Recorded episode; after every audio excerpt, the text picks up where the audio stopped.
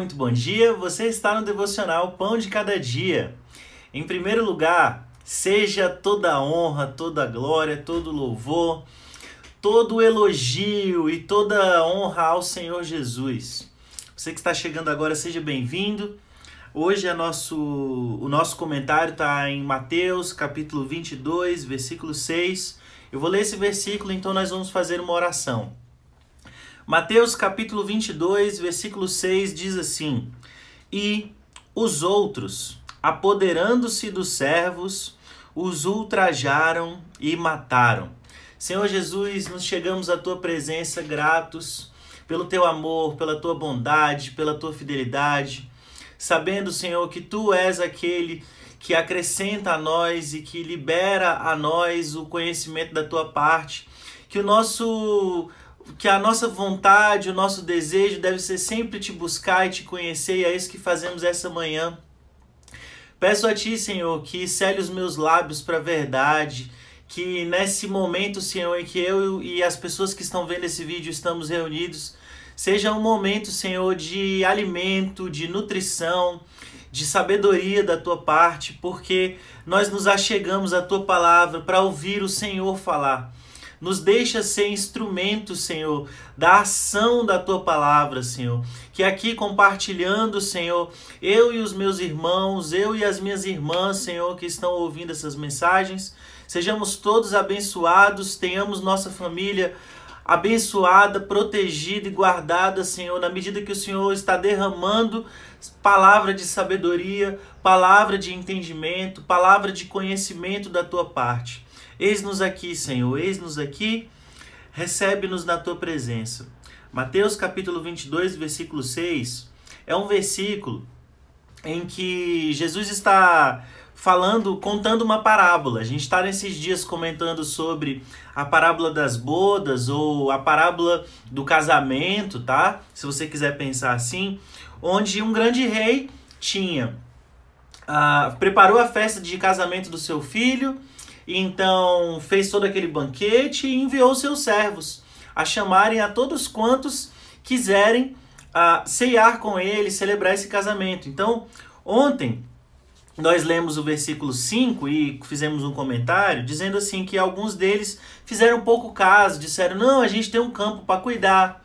A gente tem o nosso trabalho para resolver, nós temos os nossos negócios para resolver, para falar". E hoje, no versículo 6, ah, além de alguns não quererem aceitar o convite, dizer que tem outras coisas mais importantes do que o Senhor Jesus, do que o convite dele a si, alguns outros se apoderam dos servos, humilham, apedrejam, ah, fazem chacota e até matam. Se você lê o livro de Atos dos Apóstolos,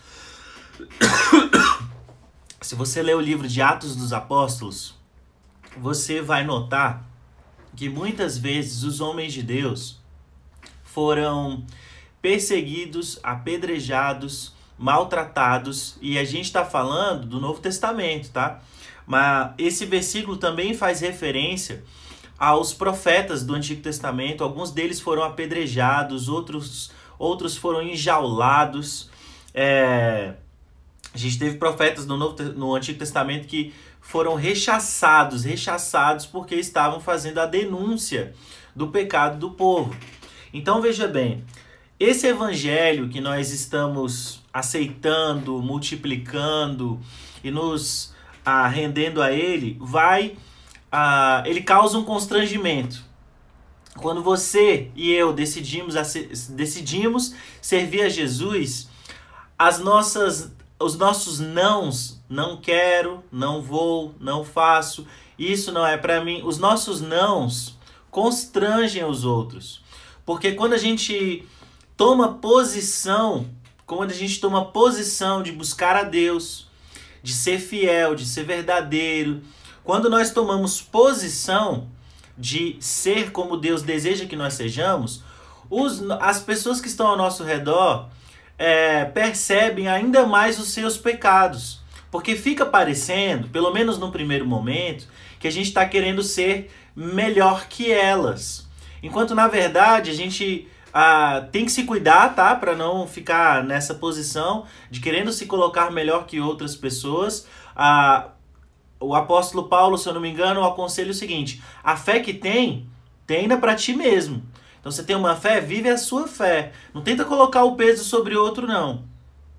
Ah, então, mas o que acontece é que quando nós queremos, quando nós estamos numa caminhada de obediência a Deus, a nossa fidelidade, a nossa retidão, ou pelo menos a fidelidade que a gente deseja, a retidão que a gente deseja, vai encontrar resistência. Por quê? Porque a nossa forma correta de querer viver constrange as outras pessoas dos pecados delas. Então, se você encontra com seus amigos ou com as suas amigas e lá há uma rotina ou um hábito de licenciosidade, de tudo pode, de, de falamos de tudo como quisemos, como quisermos, fazemos de tudo. Se você tem essa rotina, então de repente você vira e fala: Não, isso não é mais para mim. Não, não, não.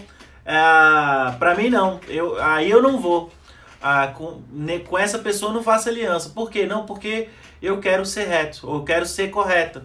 Então, a nossa retidão, ela causa constrangimento.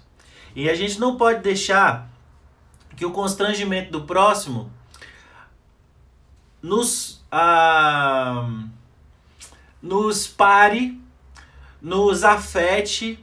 Ah, então, nós não podemos deixar que a, essa resistência que nós vamos encontrar, e não só o constrangimento. Algumas vezes, quando nós estivamos, estivermos no exercício da nossa fé, ou no exercício do nosso chamado para essa geração, ou para nossa família, ou para o que nós precisamos fazer, fazer agora, e fazendo porque é, encontramos a nossa identidade em Deus para caminhar naquilo, nós vamos encontrar resistência, perseguição. O Senhor Jesus disse no mundo tereis aflição. Ele não nos chama para um evangelho sem cruz. Então, o evangelho de Jesus pede as boas novas do reino, pedem de cada um que adentra esse reino a, que se submeta à missão. E dentro da missão existem a, algumas vezes desafios, muitas vezes desafios. Então, alguns de nós vão ser presos outros de nós vão ser humilhados, nós teremos o nosso nome tido como ridículo, alguns de nós serão achincalhados, ah, alguns de nós serão chamados de hipócritas, porque antes tinham uma vida e agora decidiram um novo momento e podem ser ah, perseguidos por isso, mas nós, nós que somos do bem, nós que somos, que somos de Deus, Vivamos a nossa fé para o Senhor, servindo ao Senhor, servindo ao próximo com um espírito perseverante e firme daquilo que nós entendemos que fomos chamados. Se formos perseguidos, será um prazer, será um prazer ser perseguido por Jesus. Ah, veja bem, Jesus nos garantiu, se você leu o, o Sermão do Monte, Lá você vai encontrar uma bem-aventurança especial para aqueles que forem perseguidos pelo nome dele. Então, caso no exercício da sua vocação em Deus você seja perseguido ou perseguida, não afine, não fique fraco, segura a onda, continua fiel. Nós não podemos permitir que aquilo que nos constrange nos afete a gente não pode permitir que aquilo que nos constrange é, nos ah, mude a nossa essência, mude quem nós somos, mude aquilo que o Senhor está fazendo em nós, porque o convite do Senhor a nós é um convite para uma vida de fidelidade, para uma vida de sinceridade na presença dele. Então, o Senhor Jesus nos dê a força, a sabedoria, a graça para que nós sejamos fiéis a Ele de todo o nosso coração, de toda a nossa vida, de todo o nosso entendimento, que em nós não se ache fraqueza, que no dia da nossa perseguição, e certamente todos nós seremos perseguidos de alguma forma, tá? É, se nós estivermos realmente produzindo no reino, se nós estivermos realmente sendo úteis ao Senhor, sempre se levantarão demônios, sempre se levantarão resistências humanas é, nas regiões dos ares, porque o nosso, aquele que está em nós, ele faz guerra contra o mundo. Então, nós, qualquer cristão fiel, uh, qualquer cristão uh, sincero está em guerra. Nós estamos em guerra. Estamos em guerra contra os nossos pecados, estamos em guerra contra os principados e potestades que dominam, oprimem e abusam de nossos irmãos, familiares e colegas de trabalho. Estamos em guerra. Eu estou em guerra. Eu estou em guerra contra aquilo que tenta me parar de produzir, tenta nos parar de uh, avançar. Eu estou em guerra contra os meus pecados e você também deveria estar. O Senhor não nos chama para uma vida tímida. O Senhor não nos chama para uma vida covarde. O Senhor não nos chama para uma vida de temor. Mas ele diz em toda a sua palavra, em todo momento, ele diz: Não temas, não temas, não temas. Eu sou o Senhor teu Deus, que te chama pelo nome, que te toma pela tua mão direita. Não temas, essa é a palavra do Senhor.